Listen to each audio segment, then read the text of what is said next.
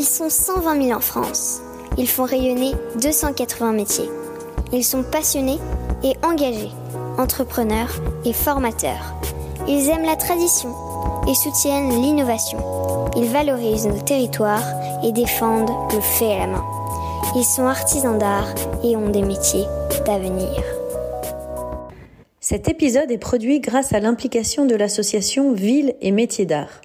Ce réseau regroupe environ 600 communes qui s'engagent entre autres à favoriser l'installation de professionnels des métiers d'art dans la ville, organiser des actions de communication et de sensibilisation, développer le tourisme culturel et accompagner les actions de formation. Bonjour à toutes et à tous, vous qui êtes passionnés d'artisanat d'art. Je suis Odoguet et vous écoutez le podcast Voix de Artisans d'avenir. Avec Philippe Azé, nous avons créé Artisans d'avenir qui accompagne les artisans d'art et futurs artisans dans la construction de leurs projets, de l'orientation au développement de leur entreprise. C'est pour cela que nous voulons faire découvrir les aventures entrepreneuriales des artisans d'art, les réussites, les erreurs, les astuces. Et dans les épisodes Point de vue, les experts viennent également apporter leurs conseils. Artisans d'avenir est également très présent sur les réseaux sociaux, alors suivez-nous sur Instagram, Facebook et LinkedIn. Et depuis peu, nous avons sorti le livre Profession artisan d'art que vous pouvez retrouver dans toutes les librairies et sur notre site internet.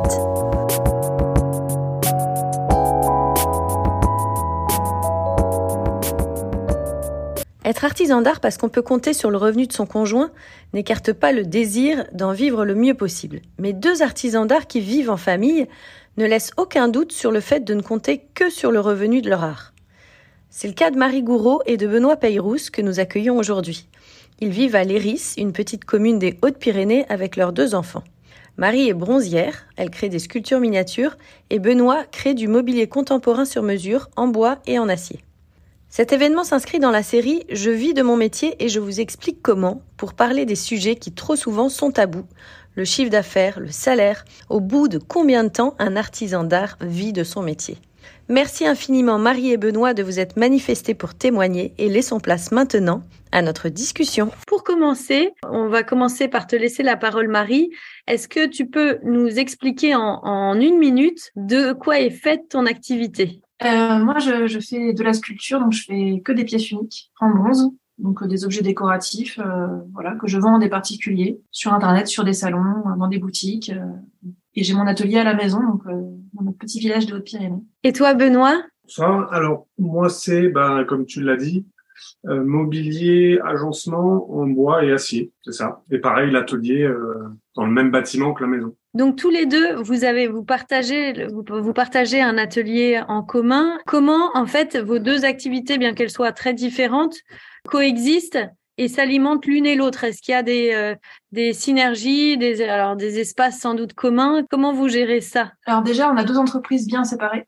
Benoît a son entreprise, j'ai mon entreprise. Et on n'a pas d'atelier partagé. C'est-à-dire que il y a dix ans maintenant, ouais, c'est ça, dix ans, on a acheté un bâtiment, un gros bâtiment en métal qui fait 300 mètres carrés, qui est coupé en deux. La moitié, c'est la maison. Et l'autre moitié, c'est l'atelier de Benoît. Donc, euh, Benoît a un bel atelier.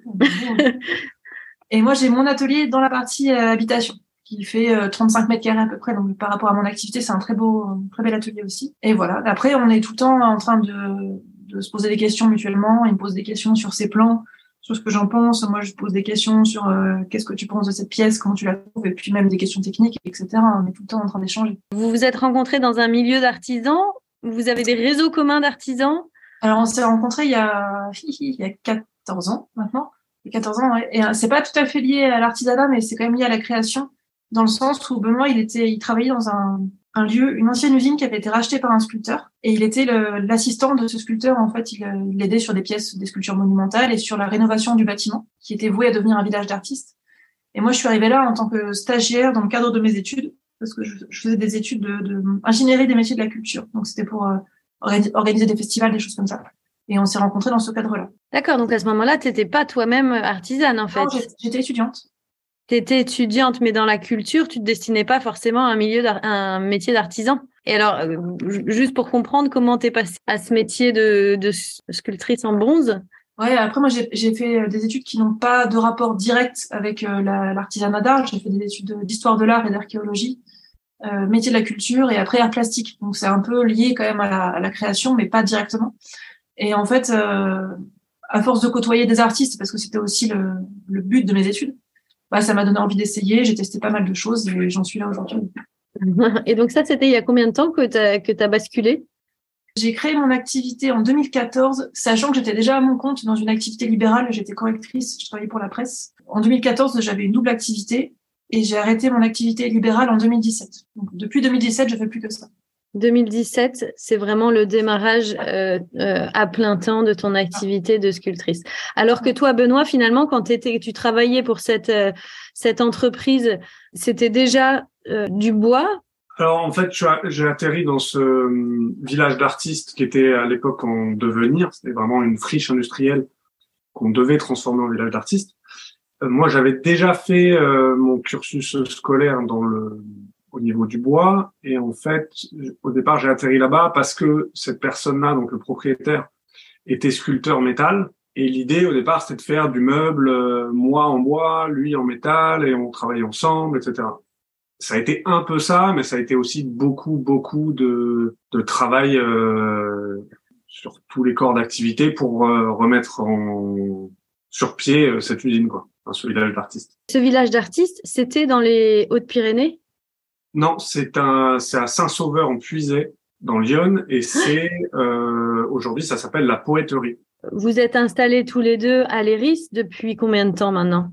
Dix ans. Quand vous êtes installé à l'Éris, tu n'avais pas complètement euh, installé ton activité de, de sculptrice à ce moment-là? Non, non, non, j'étais, j'étais correctrice encore, ouais. Tu étais encore correctrice. Est-ce que vous êtes en contact Est-ce que finalement vous vous suffisez euh, l'un et l'autre euh, dans votre collaboration, disons, euh, artisanale, artistique, ou vous êtes beaucoup en contact avec d'autres artisans de votre région. Comment fonctionne l'entraide dans votre région, dans votre coin spécifiquement, et un peu plus largement dans la région? Déjà, on, a, on fait partie d'une association métier d'art locale qui s'appelle AMA 65 donc Association du métier d'art des Hautes-Pyrénées, et qui a été créée il y a, il y a 10 ans aussi, à peu près, quand on, quand on est arrivé dans la, dans la région.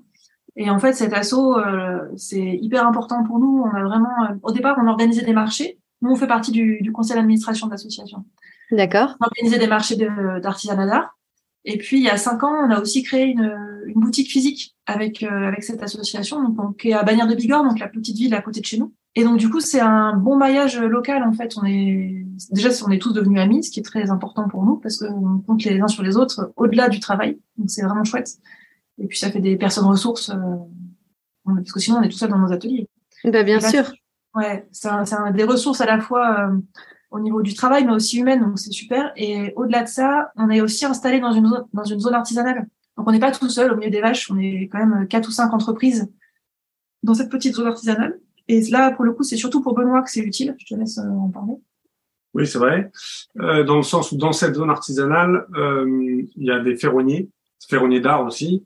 Oui. Et euh, pour le coup, euh, à l'heure actuelle, dans le bâtiment, le bois métal, c'est très en vogue, je sais pas comment dire, mais et du coup, eux, en tant que ferronniers, ils ont une clientèle qui peuvent qui peut être intéressée par du travail aussi en bois, et donc on bosse ensemble. Oui, donc vous vous partagez des, euh, des, des clients, des chantiers, des euh, et, et l'association dont vous faites partie, il y a combien d'artisans? Euh, Alors, euh, on est le noyau dur, vraiment, on est une dizaine. On est 12, on est 12 dans le noyau dur. Là, c'est vraiment les organisateurs, etc. Et sinon, euh, je crois qu'on n'est pas loin d'une centaine d'adhérents, parce qu'en fait, à partir du moment où on fait un marché dans l'année, on est obligé d'adhérer à l'association pour des questions d'assurance, etc.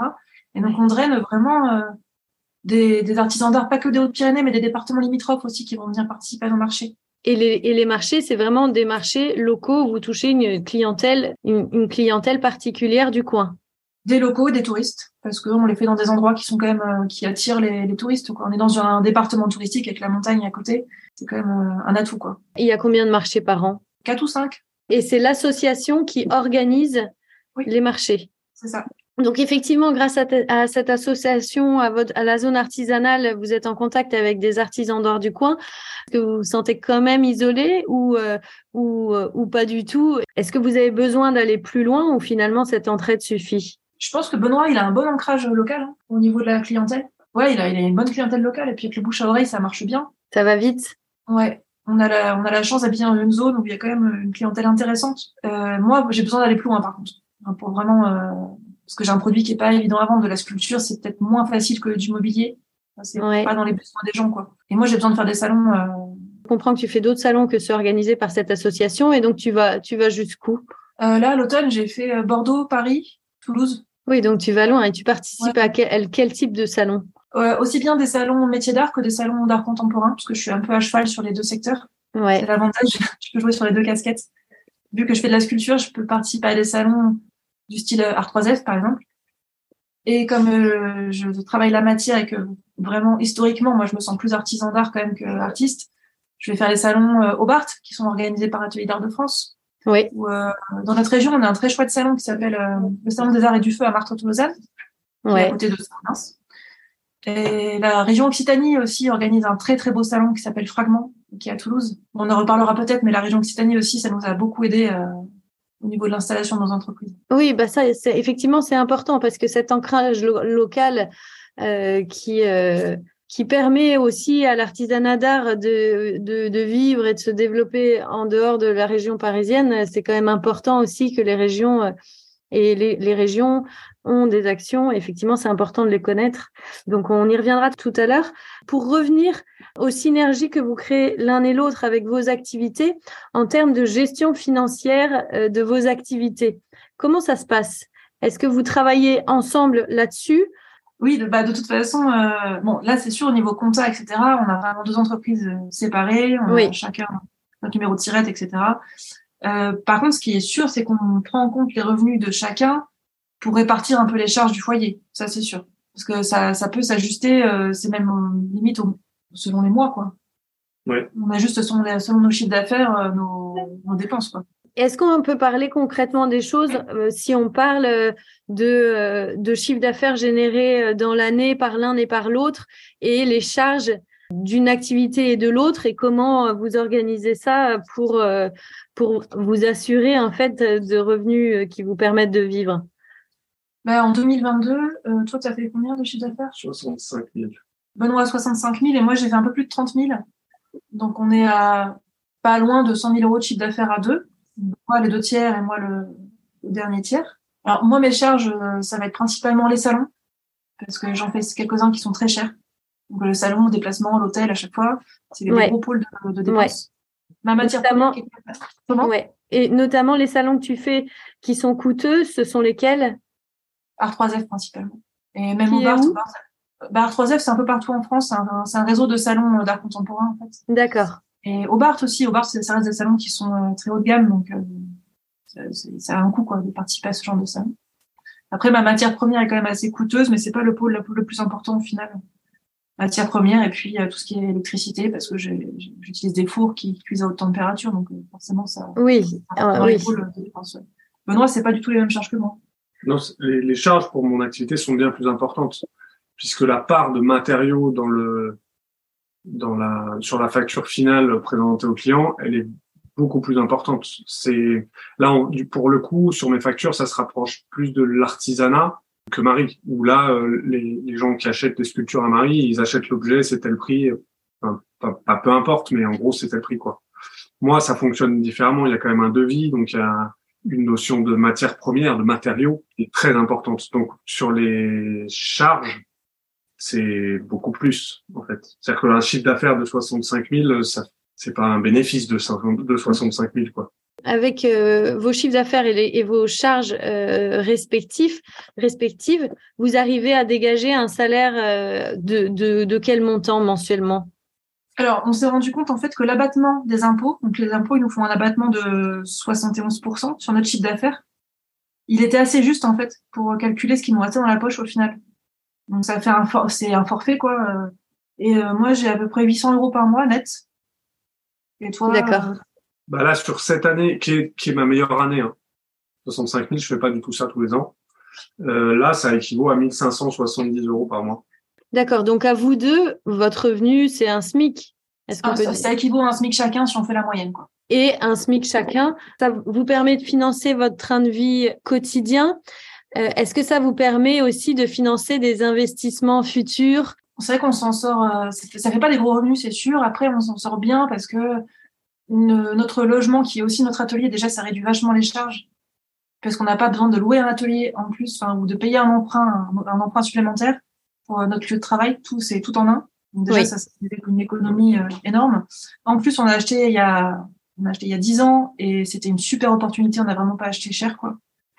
Donc, euh, pour donner un chiffre, on a acheté ça à 120 000 euros. Au terrain, on a un bâtiment qui fait 300 mètres carrés, on a une maison qui fait, euh, on a un étage en plus. Enfin, c'est, on a vraiment un confort de vie qui est incroyable, quoi. Oui. Par rapport à un investissement financier qui est pas énorme. Donc ça, déjà, c'est, ça participe au fait qu'on s'en sorte, quoi. Bien sûr. Euh, puis on n'est pas, on n'est pas des. Parce que dans les, les, charges que vous, dont vous parliez tout à l'heure et qui vous permet in fine de vous payer un SMIC, est-ce que euh, vous avez pris en compte la partie euh, loyer alloué à vos activités respectives. Non. ça c'est vraiment euh, euh, à côté, ça fait partie de, de vos charges euh, familiales, disons. Ça, Et alors maintenant, si on parle un peu plus trajectoire de chacun, Marie, toi, quand tu as commencé à créer des, des, pièces en sculpture, comment tu, tu, as fait pour te développer? Combien de temps tu as mis pour avoir un, des revenus suffisants? Comment ça s'est passé? Les premières années, je faisais essentiellement du bijou, donc déjà faire un chiffre d'affaires aussi. Enfin, pour moi, euh, pour atteindre 30 000 euros au vendant du bijou, ça serait presque impossible. Pour en, vendre, en tout cas, à mon échelle, il faut en vendre beaucoup. Et en fait, j'ai vraiment commencé à me développer quand je suis sortie du bijou pour faire de la sculpture. Parce que du coup, euh, il n'y a, pas, a pas la même échelle de prix avec ce type de pièces. Les gens, ils ont un coup de cœur et euh, ils sont prêts à mettre beaucoup plus sur une sculpture que sur un bijou. Quoi. Et tu t'adresses aux, mêmes personnes avec les sculptures et les bijoux ou pas? Non, je sens que Donc, tu fais pas les mêmes salons, tu, tu sais pas les mêmes. Ouais, ouais. c'est ça, en fait, ça correspond aussi au moment où j'ai commencé à faire des gros salons. Ça m'a vraiment permis de, pas bah, déjà, de vendre sur place pendant les salons, mais aussi de me faire connaître parce que les gens, après, ils me recherchent sur Internet, ils me passent commande à distance, en ligne. Ça, c'est, ça a été vraiment un gros, gros vecteur de, de développement. Tes clients, ils te connaissent grâce au salon en, particulier. C'est parce qu'ils t'ont connu et ils ont vu tes pièces dans les salons qu'ensuite ils, ils, achètent sur ton, sur ton site en ligne ou ils te suivent sur les réseaux sociaux ou est-ce que tu as quand même des personnes qui, parce qu'ils te suivent sur les réseaux sociaux, euh, t'achètent des pièces? ça, ça... ça fait un an à peu près que j'essaye de développer Instagram euh, correctement. Et c'est vrai qu'Instagram, c'est un bon, un bon moyen de trouver de nouveaux clients aussi. Dans ton chiffre d'affaires, euh, la part, la part euh, apportée par Instagram, est-ce que tu as une idée de ce qu'elle représente?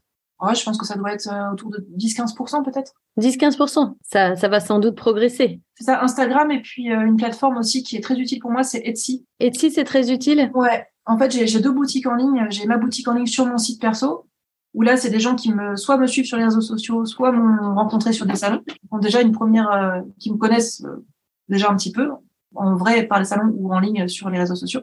Et Etsy, en fait, je touche une clientèle euh, internationale, essentiellement anglo-saxonne, donc des Anglais, des Américains, des Australiens. Et là, c'est des gens que je connais pas. Je... Et c'est juste le référencement d'Etsy, en fait. Ah oui, c'est un autre canal. Mais comment ils te trouvent? Parce qu'Etsy, c'est pas forcément évident. Non, c'est pas euh, évident. De euh, tomber sur. Euh, il y a beaucoup de mélanges. Donc comment ça se passe? Comment comment ça se comment ils arrivent à toi? Alors, je sais pas, c'est une histoire de mots-clés, donc il faut bien remplir ses fiches produits. Et puis, je sais pas, j'ai l'impression que l'algorithme, il est fait de telle façon que plus tu vends, plus tu vends. Ah oui, ça c'est bien ça. donc quand tu commences à vendre, la progression, elle est, elle est, elle est comme ça depuis le, elle est vraiment nette. C'est une croissance nette depuis trois ans, quoi. Ah cette année, Etsy, j'ai fait, je crois, 6 000 euros de vente dessus. C'est bon à savoir. Et ils prennent quoi comme commission quand tu vends sur Etsy? Euh, tous, les, tous les frais cumulés, ils doivent être autour de 15%. Est-ce que tu penses que maintenant que tu as quand même pas mal développé ton chiffre d'affaires euh, et qu'il est en croissance sur les plateformes en ligne, euh, est-ce que tu penses que en faisant moins de salons, tu pourrais générer autant de chiffre d'affaires ou il faut continuer à bouger, à faire des salons pour pour, je pense qu'il faut euh, quand même continuer à bouger sans s'épuiser non plus parce que les salons c'est quand même euh, très fatigant. Oui, c'est coûteux, c'est fatigant. Euh, c'est c'est sûr que le jour où on peut commencer à s'empâter. Entre continuer à, à, sortir, se montrer et, et pas abuser non plus parce que des fois il y a des salons où ça va pas être intéressant. Donc déjà d'année en année on fait le tri quoi sur les salons qui valent le coup. on sait qu'on viendra pas quoi. Donc. Et t'as de la fidélité dans tes clients? Ouais ce qui est pas forcément évident parce que sur des sculptures, c'est des personnes qui te rachètent des sculptures différentes ou, qui te t'amènent d'autres d'autres clients. Des, fois, ils vont aussi faire des cadeaux pour euh, leurs proches ou faire, ils aiment faire découvrir mon travail aussi. Et comme j'ai une gamme de prix qui est assez large. Alors, quelle est, quelle est ta gamme de prix justement? Alors, en sculpture, en fait, je fais vraiment des, aussi bien des miniatures qui vont être à 15 euros. Ah, tu fais des, qui vont être, ouais, ah, je fais des ah oui, tu fais des toutes petites. Ouais. Et des pièces, ça c'est vraiment mes pièces d'appel, hein, les petites fourmis. En plus, il y a plusieurs motifs, donc les gens ils en prennent plusieurs, voilà. Donc c'est jusqu'à des pièces euh, qui vont coûter 1200 euros à peu près. Et les, les pièces qui coûtent 1200 euros, elles font quel format?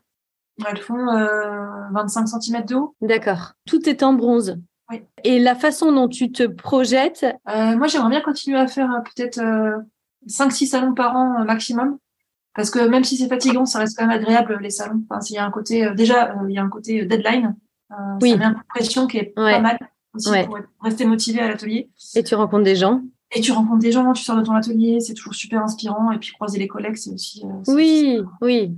C'est important. C'est un moment convivial, hein, les salons. Euh, oui, c'est fatigant, mais c'est ça apporte aussi, au-delà, de... permet peut-être aussi d'avoir des retours sur ces pièces. Est-ce que tu as fait évoluer ton travail en ayant des retours sur, euh, sur des personnes qui, te, qui voyaient ton travail? Peut-être inconsciemment, mais je, je pense pas. Tant que ça. Ouais, pas tant que ça. Ouais. Après, ça évolue. Euh, il y a 5, 6, enfin, il y a 4, 5 ans, je me dis oui, il y a une évolution quand même. Alors maintenant, si on, on parle de, de toi, Benoît, de la trajectoire de ton entreprise, comment ça s'est passé? C'est en sortant donc, de la poétrie, on est arrivé dans la, donc, la poétrie en Bourgogne on est arrivé dans la région et euh, je me suis dit, bah, je vais essayer. J'avais pas grand chose à perdre, d'essayer de faire du bois et du métal.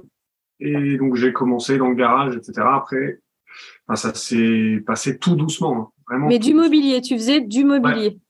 vraiment du mobilier.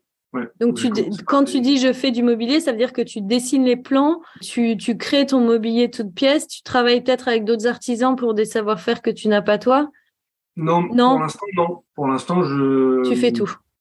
Ouais, pour l'instant, je fais tout. Euh, donc, j'ai commencé dans le garage avec des petites pièces, donc des tabourets, des chaises, euh, petit à petit des tables, et on a fait des, des salons dans la région, donc des petits petits salons, et petit à petit des plus grands salons. Et ça m'a amené des plus gros clients, et etc., etc., etc. Et du coup, euh, et toi, tes clients sont professionnels ou tu as aussi des clients particuliers? Euh, quatre, Non, mais même 100%, c'est c'est euh, particulier.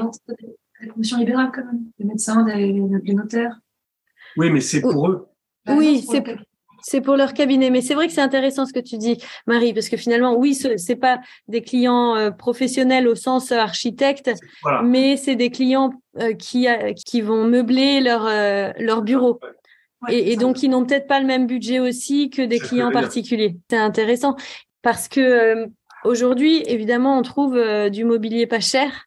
Donc, est-ce que toi, tu ressens ce, cette euh, peut-être la concurrence de des grandes distributions qui vendent du mobilier aussi? C'est vrai que c'est elle est complexe cette question parce que autant il y a des, des il y a des choses sur lesquelles on peut justifier notre différence de prix dans le sens le matériau, etc. Mais là, des grandes enseignes qu'on connaît tous, elles s'améliorent elles aussi. Elles travaillent avec de la quincaillerie qui est de très bonne qualité. Donc ça devient pas de plus en plus dur.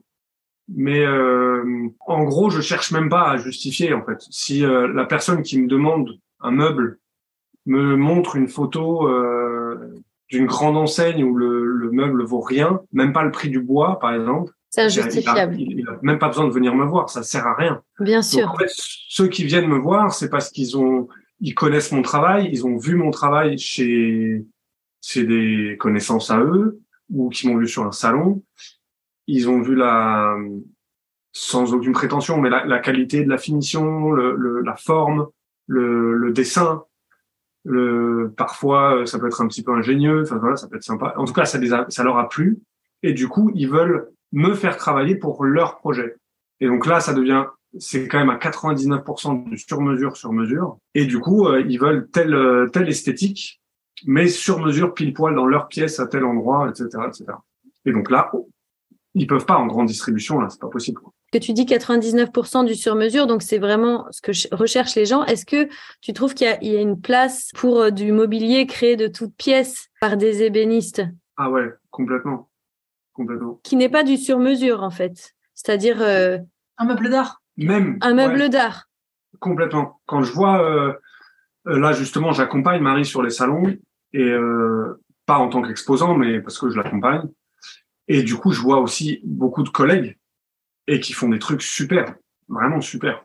Et, mais qui ont, qui ont une clientèle. Et qui ont une clientèle. Qui peut être différente de la mienne, etc. Ça peut être aussi une, une partie de leur activité. C'est-à-dire qu'ils vont avoir une, comment dire, 60% de leur chiffre d'affaires qui est généré par un travail purement artisanal, artisanal, et euh, ces 30%-là, c'est plus artistique, etc. Mais je trouve ça super qu'il y ait encore cet élan. Et je pense qu'il se perdra jamais de personnes qui ont envie de créer, de, de, de, faire de belles choses, qui ont des idées. Et, et je pense qu'il y aura toujours des clients pour ça. Et toi, tu as envie de te développer aussi, dire dans la création, ou finalement le sur-mesure euh, te convient et... Alors déjà, quand je dis sur-mesure, c'est euh, c'est du sur-mesure parce que les gens veulent que ça ne dépasse pas de telle prise, etc. S'adapte, en fait, c'est de l'adaptation. Ouais, d'accord. Mais le dessin en tant que tel, c'est mon toi dessin. Toi qui le propose. Ok, c'est toi qui le propose. Et en fait, souvent, ils me demandent ouais. d'adapter un meuble que j'ai créé. D'accord. Qu'ils trouvent beau. Ils demandent juste de l'adapter. Par exemple, ils veulent euh, quatre tiroirs au lieu d'avoir une porte. Mais en fait, la forme du meuble, c'est déjà la mienne, entre guillemets, c'est mes plans, quoi. Et ton principal canal de vente, c'est lequel? Canal de vente. Euh, C'est-à-dire, c'est plutôt, tu as l'impression que c'est vraiment les salons ou, euh, ou euh, le bouche à oreille aujourd'hui? Les... Ça a commencé par les salons.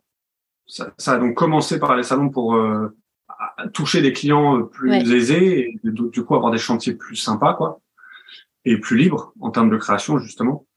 Et après, petit à petit, bah, c'est le bouche à oreille. C'est c'est chez gens-là qui invitent d'autres gens, qui voilà.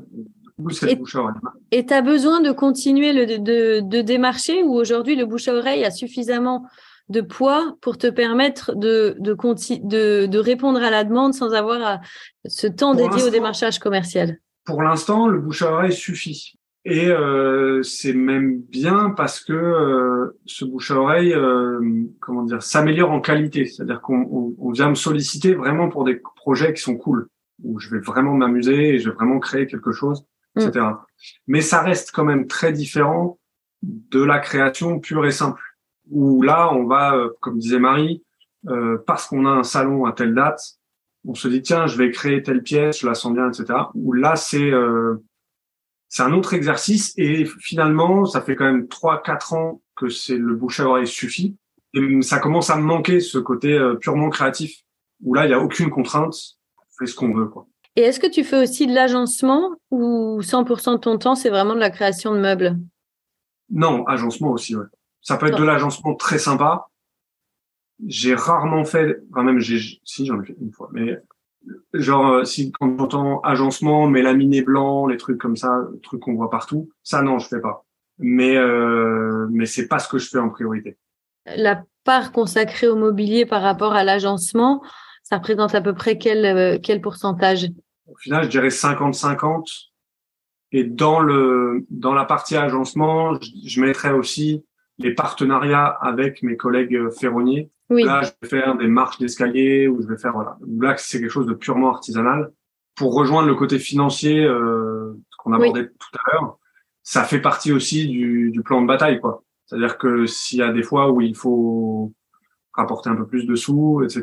Bah, faut accepter aussi des trucs qui sont qui peuvent être moins rigolos à fabriquer à l'atelier, mais qui vont quand même nous rapporter un peu d'argent et faire bouillir la marmite, quoi.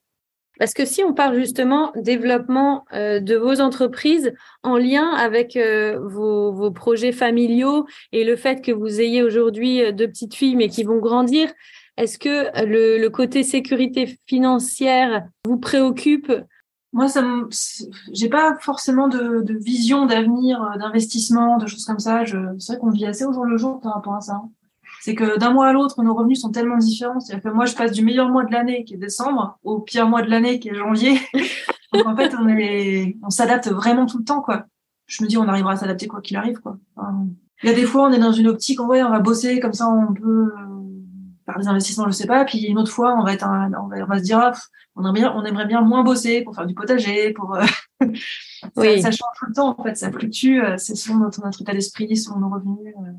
Oui, vous, vous vous adaptez en fait, vous vous adaptez à chaque fois à, vos situations. vu notre situation, c'est vraiment la clé. Il faut, il faut s'adapter. Est-ce qu'il y a des synergies quand même entre vos deux activités? Bah, Ça nous arrive de temps en temps d'avoir des clients en commun, mais ça, c'est plus la clientèle locale. Parce qu'on organise aussi des portes ouvertes à l'atelier deux fois par an, histoire d'avoir une dynamique locale aussi, d'entretenir ça, parce que c'est quand même assez chouette de voir les gens des villages à côté euh, venir à l'atelier. Donc là, oui, on a des clients en commun.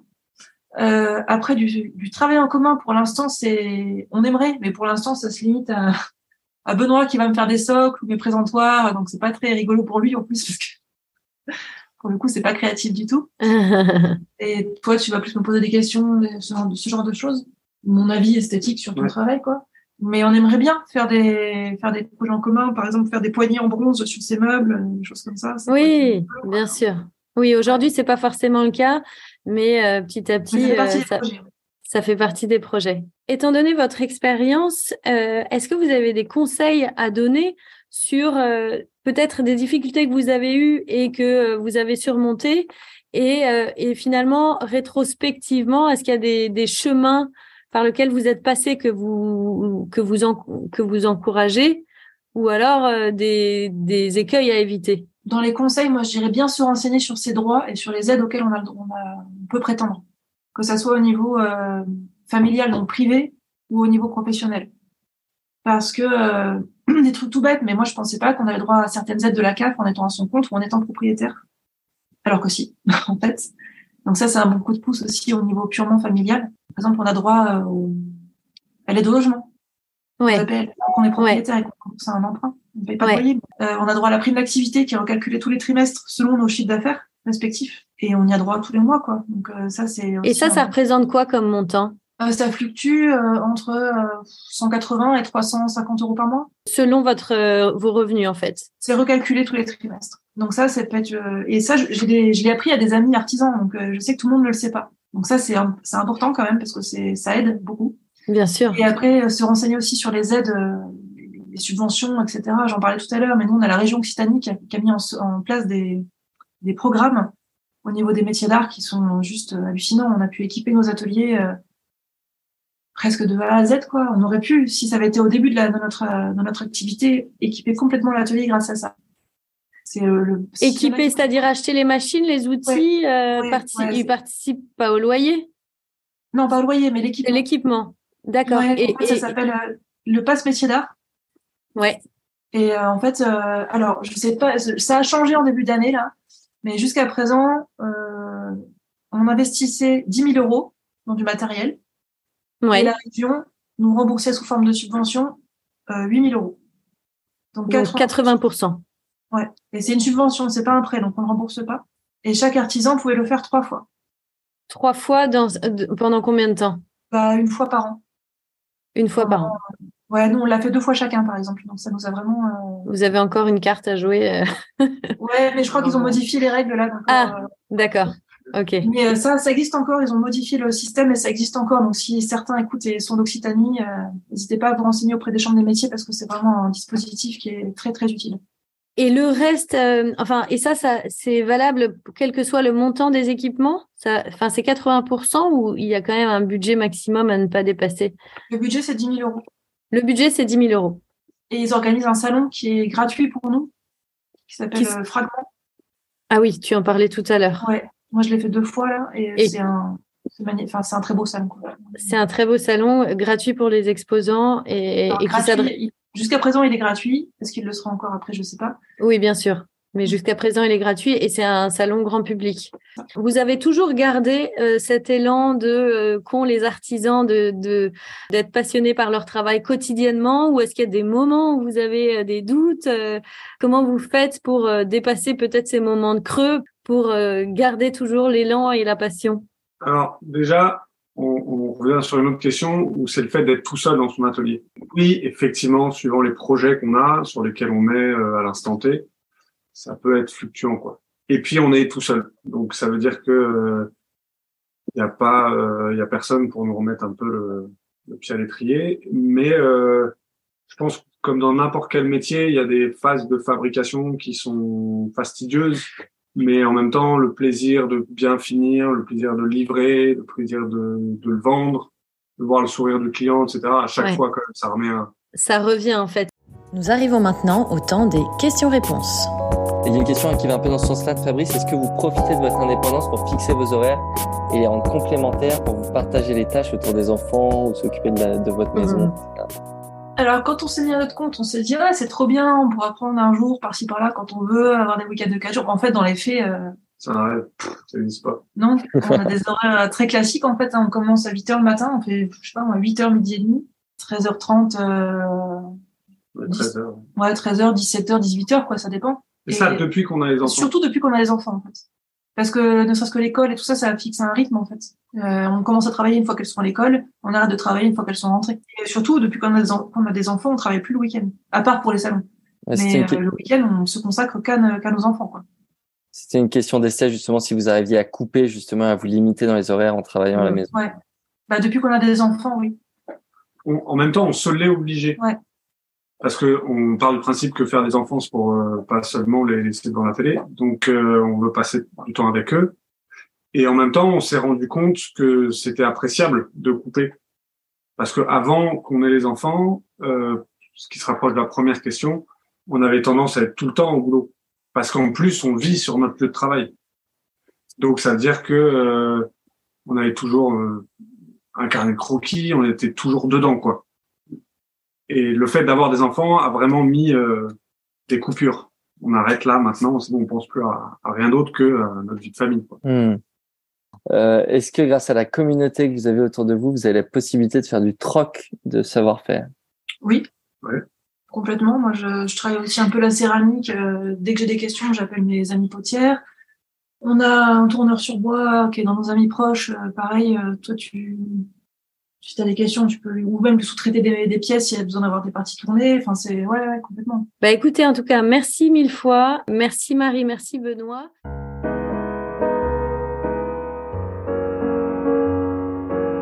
Et voilà, c'est terminé pour aujourd'hui. Nous espérons que vous avez passé un bon moment enrichissant. Si vous voulez nous aider à faire découvrir le podcast et si vous pensez qu'il est nécessaire de faire connaître les parcours des artisans d'art et de leurs entreprises, parlez de nous autour de vous. S'il vous reste maintenant encore 30 petites secondes, notez ce podcast avec 5 étoiles sur la plateforme d'écoute que vous utilisez. Merci et à bientôt pour un nouvel épisode.